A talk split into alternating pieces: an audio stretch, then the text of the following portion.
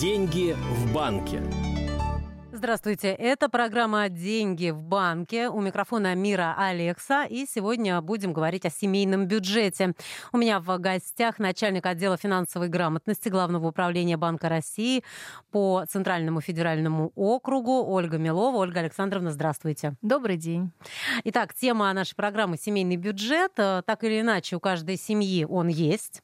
Но часто можно заметить, что семьи с одинаковым уровнем доходов народов живут по-разному. Вот э, как это можно объяснить? Почему это? Ну, здесь, конечно, мы не будем объяснять, что просто мы все разные, да? А, конечно, начнем с того, что если вот семьям, которые э, не укладываются в бюджет, задать вопрос, а почему денег все время не хватает, или любому человеку, конечно, такой общераспространенный ответ будет, потому что мой доход слишком мал. И, знаете, здесь э, такой ответ можно услышать и от школьника, и от топ-менеджера, но, конечно, он будет неправильный, потому потому что дело здесь э, в том, что люди не всегда понимают, куда утекают деньги. То есть не всегда умеют отследить и правильно запланировать свои расходы. А мы понимаем, что бюджет — это и доходы, и расходы. И если с доходами чуть проще, ну, не так много их источников, к сожалению. Ну но, да, у среднестатистического. Да, но отследить да? приход денег э, получается, то с расходной частью, конечно, сложнее. А, потому что очень много, куда мы можем потратить деньги. Да? У нас есть разные расходы. И здесь э, очень важно, когда мы говорим о семейном бюджете, конечно, сконцентрироваться на этой части. А люди, ну, мы все живые, да, и э, так, так устроены, и наша психология э, скорее тормозит этот процесс, потому что, ну, мы чувствуем, что в чем-то себя ограничиваем, и, конечно, нашему сознанию это не очень нравится. Здесь нужна дисциплина, нужно взять себя в руки и четко подумать над тем, какие виды расходов э, существуют в семье. И, конечно, Здесь мы плавно переходим к теме обязательных и необязательных расходов. Я думаю, что все взрослые люди понимают, какие расходы у них обязательны, те расходы, от которых они не могут отказаться в принципе. А если откажутся, то наступят какие-то неблагоприятные события. Ну, например, да, если семья снимает жилье, угу. это единственное э, жилье, то э, в том случае, если не будут выплачивать арендную плату, люди оказываются на улице, мы понимаем. Ну, или там расходы расходы ЖКХ, за интернет мы не будем платить, без которого мы сейчас жить не можем, нам его отключат. И масса таких расходов, которые мы платить обязаны. А есть расходы желательные. Ну, само слово желательное говорит о том, что желания у разных семей бывают разные. И здесь как раз их размер может зависеть и от уровня дохода каждой семьи. И мы опять же должны понимать, что мы все люди живые, а желания человека безграничны. И где-то, конечно, нужно уметь э, отслеживать свои желания и, наверное, четко осознавать, что является твоей потребностью, а что является уже твоим желанием. А, и если ты себе в данный момент это позволить не можешь, твои доходы не позволяют, то четко осознавать, э, включать голову, что лучше бы это желание реализовать позднее. А я так понимаю, что и разные виды ведения семейного бюджета бывают, правильно? Конечно. Мы говорим о том, что все люди разные, и когда в целом говорим про финансы, здесь каждый для себя вырабатывает удобную модель. И каждая семья, конечно, а, вырабатывает ту модель семейного бюджета, которая устраивает всех членов семьи. Ну, мы, наверное, все знаем, да, совместный бюджет супругов, советское так, прошлое, да. это всегда было актуально, ну как иначе. А, потом, конечно, появилась модель уже, когда, э, если тем более и муж, и жена работают, и доход может быть э, на равных, э, одинаковый, привносит семейный бюджет, кто-то принимает для себя модель раздельного бюджета. А какие-то семьи придерживаются смешанной модели, то есть какие-то расходы, ну, по большой части как раз обязательные расходы они ведут из совместной части своего бюджета и оставляют часть себе каждый на свои какие-то нужды и потребности. Но здесь, наверное, а, такой секрет да, вот семейного благополучия – это умение договариваться на берегу, умение обсудить, какая же модель подойдет и устроит обоих супругов. Здесь, конечно, не должно быть, э, если один захотел управлять семейным бюджетом, а второй против, то, конечно, семья это все-таки тот институт общества, где должны учитываться интересы каждого члена семьи. Угу. А, допустим, э, вот э, как можно оптимизировать семейный бюджет? Каким образом в этом финансовый план составить может помочь, да? И вообще как его составлять? Потому что если говорить о каких-то вот этих вот статьях, да, вот вы уже отметили, есть обязательные, есть те, которые, так сказать, желательные. Желательные, желательные да. да. А, как оптимизировать?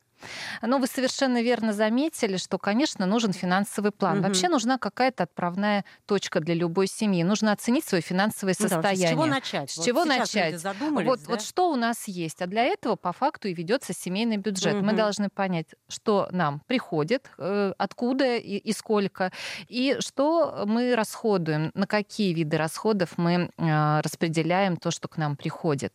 И вот э, ведение доходов перечня своих доходов и расходов в течение хотя бы двух или трех месяцев позволяет оценить свое финансовое состояние. Люди на самом деле видят, куда же уходят деньги, и вообще бюджет-то какой является? Дефицитный, профицитный, сбалансированный. Здесь все как в государственном бюджете. Мы понимаем, что дефицитный это когда наши расходы превышают доходы. Крайне нежелательно в семье. Мы понимаем, что семья все время нуждается и прибегает к заемным средствам.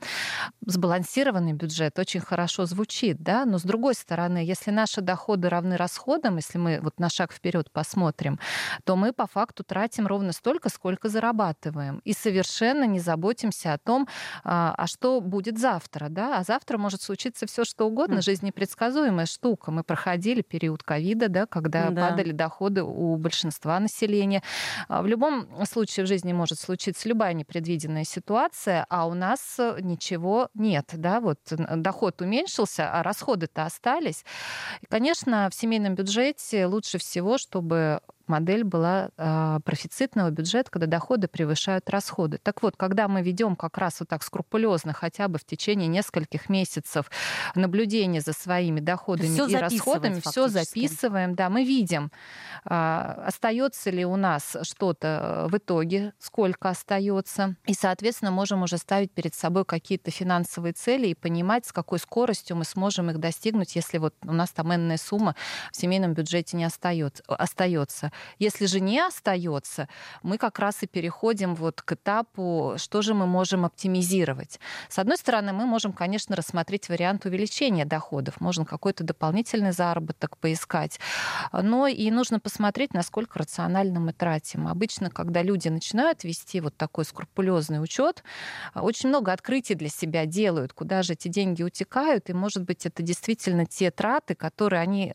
незаметны, но отказаться от которых э, легко, первое, а второе, может быть, в каких-то случаях даже будет и полезно. А я говорю о том, что а, существует ряд вредных расходов, и я думаю, каждая семья может э, да, вычленить вот из серии расходов вредные, как вредная еда, да, если дети там какой-то фастфуд, вот мы, например, говорим, взрослые тоже имеют вредные, вредные привычки. привычки. Да. И здесь, смотрите, вот когда ставишь перед собой цель оптимизировать планировать свой бюджет, казалось бы, вот как-то это очень стимулирует от вредных привычек отказаться. Тут сразу двух зайцев можно убить вот таким финансовым планированием.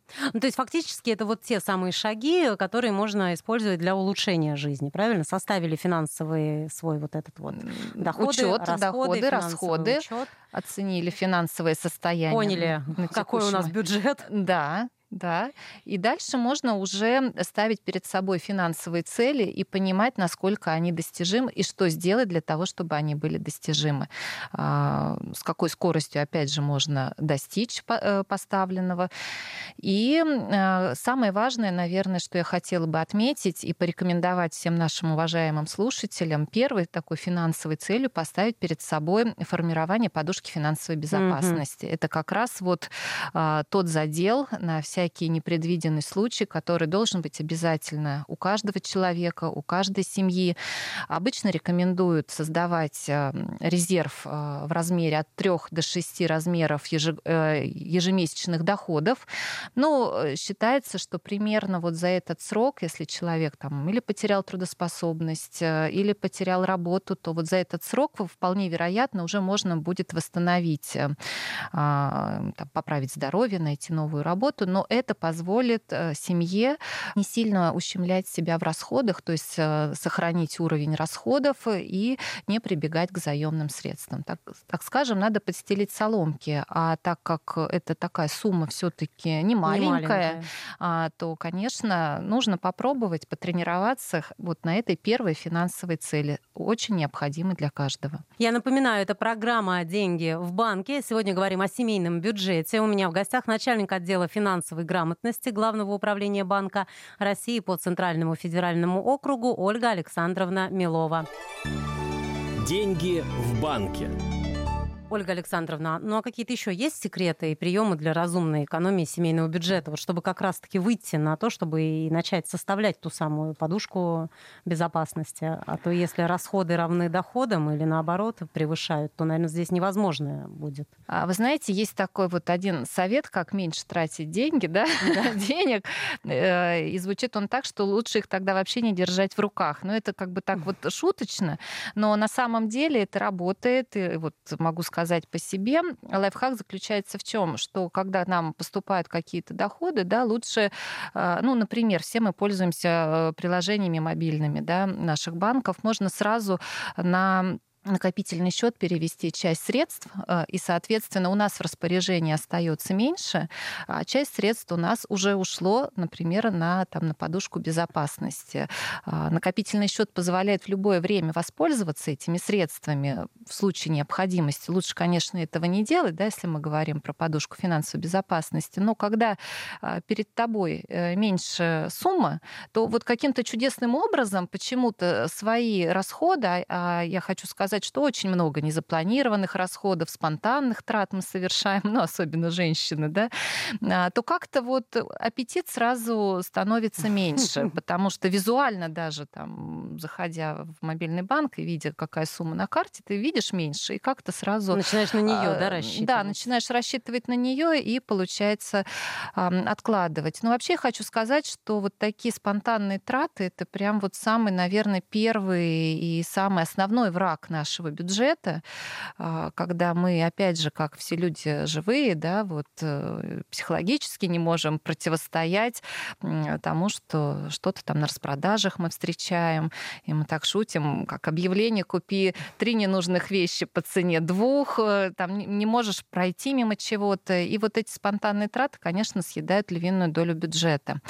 А, Но ну вот э, есть такие прям даже психологические уловки, как им противостоять. Вот есть правило 10 секунд, если в магазине а, проходишь мимо какой-то вещи и понимаешь, что вот без нее жить не сможешь, там завтра прям день будет не мил, вот прям надо дать себе 10 секунд остановиться и подумать. И вот прям подумать, нужна ли тебе эта вещь, а для чего она тебе нужна, а как она будет способствовать достижению твоих финансовых целей. То есть, ну вот за это время, вот 10 секунд мозг остывает. И вот в большинстве случаев сам себе говорит, что ну да, действительно, как-то эта вещь не нужна. Если, конечно, вещь такая уже дорогостоящая, более глобальная, тут 10 секунд нам не сыграют роли, мы будем себя убеждать, что нам прям жизненно необходимо купить там новый телевизор, да, например.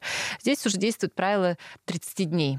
То есть нужно, опять же, взять себе время, э, подумать, а, и не просто подумать, изучить детально рынок, потому что обычно рекламные объявления о многом утаивают, и мы не все знаем про тот товар, который вот так э, нам кажется столь привлекательным да, вот в данный момент.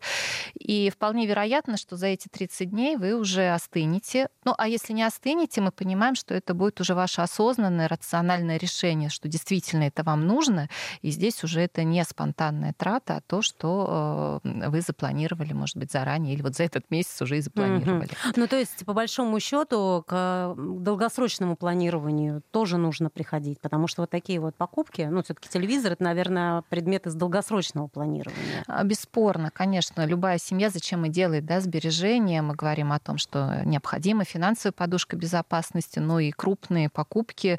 Так вот, с кондачка, наверное, мало кто может себе позволить. И я и говорю о том, что а, разные да, финансовые да. цели мы ставим, и поэтому здесь а, человек может распределять да, вот эти сбережения, как говорят, по разным конвертам. Например, это вот на телевизор, это там на стиральную машину, это на поездку в отпуск. Как раз и зависит от того, а, какой остаток, вот профицит бюджета, каков угу. у вас. Э, и какая цель, наверное, первоочередная, потому что все сразу успеть невозможно. И финансовый план как раз э, и является таким, знаете, навигатором, может быть, дорожной карты по достижению финансовых целей, когда там первая цель такая-то э, через такой-то срок, а на другую мы откладываем, может быть, меньше средств, но достигаем уже более длительный период для достижения нужен. Какая-то третья цель, может быть, там образование детей, да, мы откладываем понемногу, но регулярно и понимаем, что там через 10 лет накопится требуемая сумма. Здесь, конечно, нужен уже такой трезвый расчет, а, понимание своих финансовых целей. А зачастую люди, как хочу, ну вот мы про телевизор говорим, хочу телевизор, но телевизор это не финансовая цель. Mm-hmm. Мы должны э, финансовую цель иметь в денежном выражении. Телевизор, какой модели конкретно, какой марки, сколько он стоит сейчас на рынке, когда мы хотим его приобрести. И, конечно, в этом случае еще и не исключать действие инфляции, потому что к этому моменту телевизор может стоить уже несколько дороже. Поэтому вот финансовое планирование помогает в этом во всем разобраться. А скажите, вот и есть какие-то программы, которые помогают вести семейный бюджет? А, таких программ сейчас масса. Я думаю, что и наши радиослушатели со многими знакомы. Здесь, опять же, каждый а, подбирает, видимо, ту программу, которая удобна ему. Сейчас и все коммерческие банки в своих мобильных приложениях предлагают очень много а, подобных да, вот программ. И когда открываются детские банковские карты, опять же, э, программы, вот именно как научиться накопить. И по конвертам можно раскладывать, и записывают э, доходы, расходы. Да и в целом, даже если мы не пользуемся программой, а, ну, например, да, сейчас в основном расплачиваемся банковскими картами, да. и мы видим в истории операции или выписка по счету, по факту уже за нас работа-то вся сделана, нам нужно взять просто и проанализировать уже.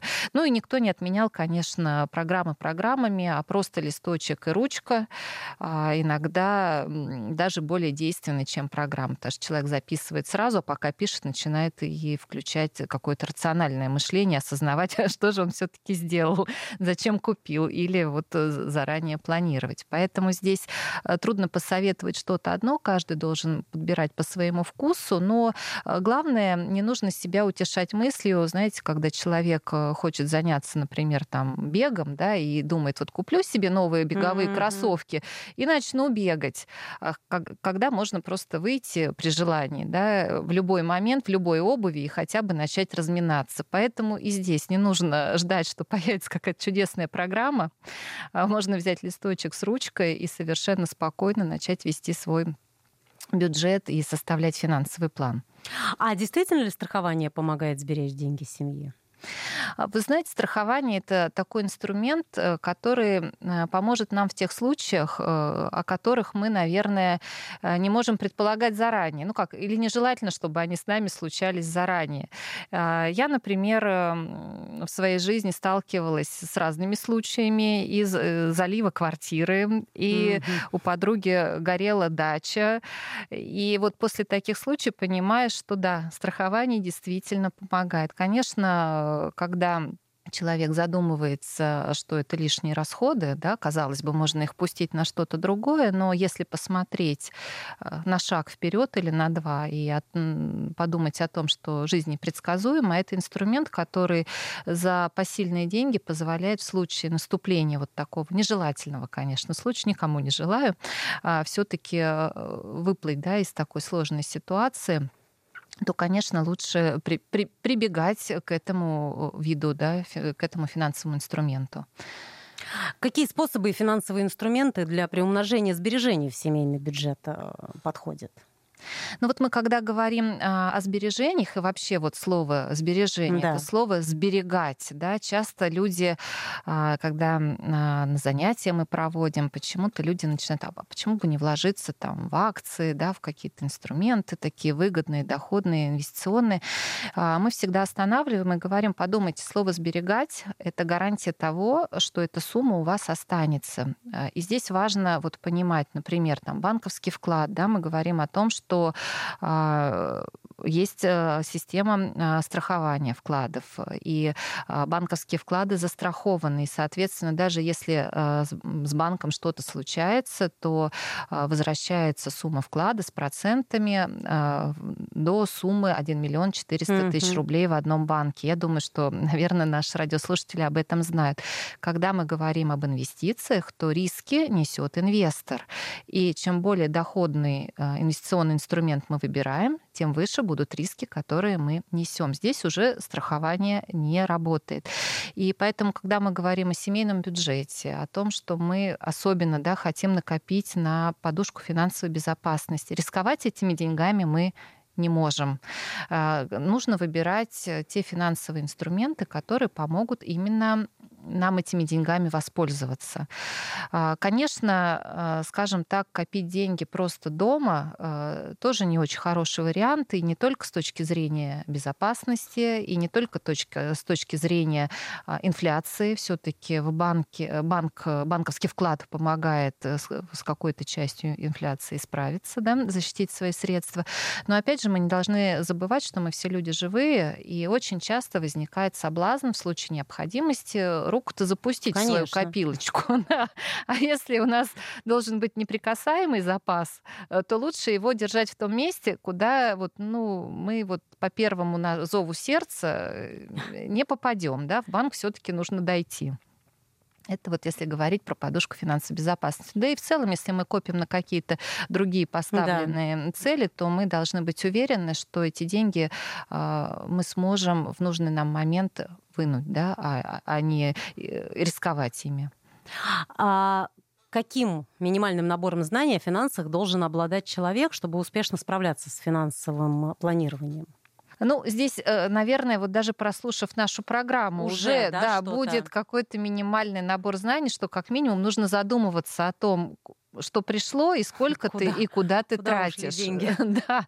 Но вообще есть э, признаки финансово грамотного человека, и установлены они на правительственном уровне, закреплены в стратегии развития финансовой грамотности, принятой распоряжением правительства Российской Федерации. И там, конечно, целый набор, но это, опять же, финансово грамотный человек умеет и ведет учет доходов, расходов, умеет грамотно планировать, создает подушку финансовой безопасности, интересуется финансовой информацией, знать те источники, где посмотреть э, именно достоверную финансовую информацию. И, конечно, я всех призываю заходить на сайт Банка России, cbr.ru, где как раз достоверная, актуальная информация от мегарегулятора представлена.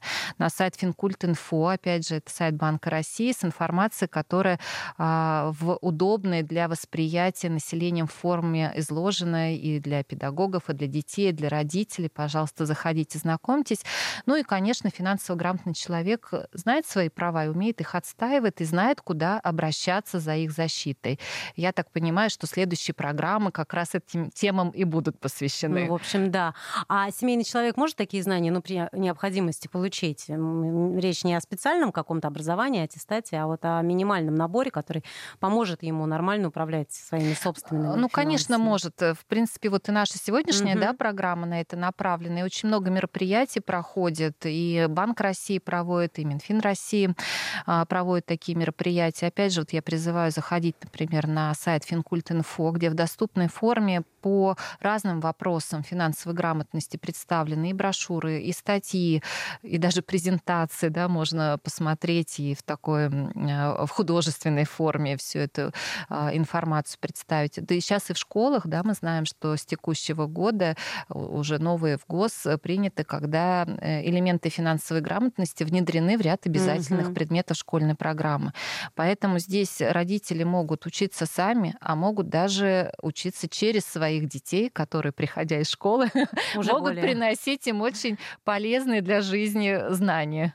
А, вообще есть какие-то данные о том, какой процент российских семей ведет семейный бюджет? Много у нас образованных? Ну, ну вот вы знаете, финансово а, грамотных. Э, финансовая грамотность, да, да и вообще, так скажем, просветительство это все-таки вещь такая долгоиграющая. Нельзя сказать, что человек сегодня послушал, а завтра пошел и, и стал что-то делать. И, конечно, а, финансовая грамотность это такое многокомпонентное понятие. И здесь не только важны знания, но и навыки, да, то есть все-таки их применение в жизни, а главное еще и сломить поведенческие установки, привить правильные финансово грамотные чудес в мире не случается, это быстро не происходит.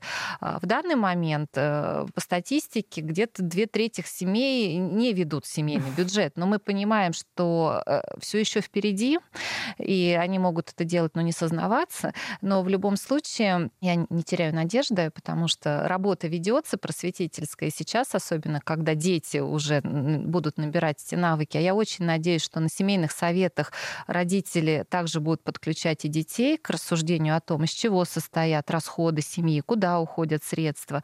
И как раз вот здесь э, надежда на то, что и молодое поколение будет просвещать своих и родителей, и бабушек, и дедушек. В любом случае нужно начать прямо сегодня, не откладывать на завтра. Обязательно. Сесть и записать свои доходы, свои, свои расходы, расходы, посмотреть, есть ли разница. Да. Лучше бы, чтобы была положительная, и подумать о том, как можно увеличить доходы и оптимизировать расходы. Ну, в общем, и, от чего-то все-таки придется отказаться, особенно если да, доходы главное соблюдать равны. интересы каждого члена семьи. Всегда помнить, что нельзя делать что-то э, в угоду одному, но в ущерб другим членам семьи. Надо уметь договариваться. Ну что ж, спасибо, Ольга Александровна. Сегодня в программе «Деньги в банке» говорили о о семейном бюджете, о том, как его вести, вообще как начать это делать. Мне кажется, даны были такие замечательные советы, поэтому не откладывайте на завтра то, что можно сделать сегодня, тем более это в наших руках. Достаточно все просто оказалось. Конечно, да. Листик, листок бумаги, ручка. да. У меня в гостях была начальник отдела финансовой грамотности Главного управления Банка России по Центральному федеральному округу Ольга Александровна Милова. Деньги в банке.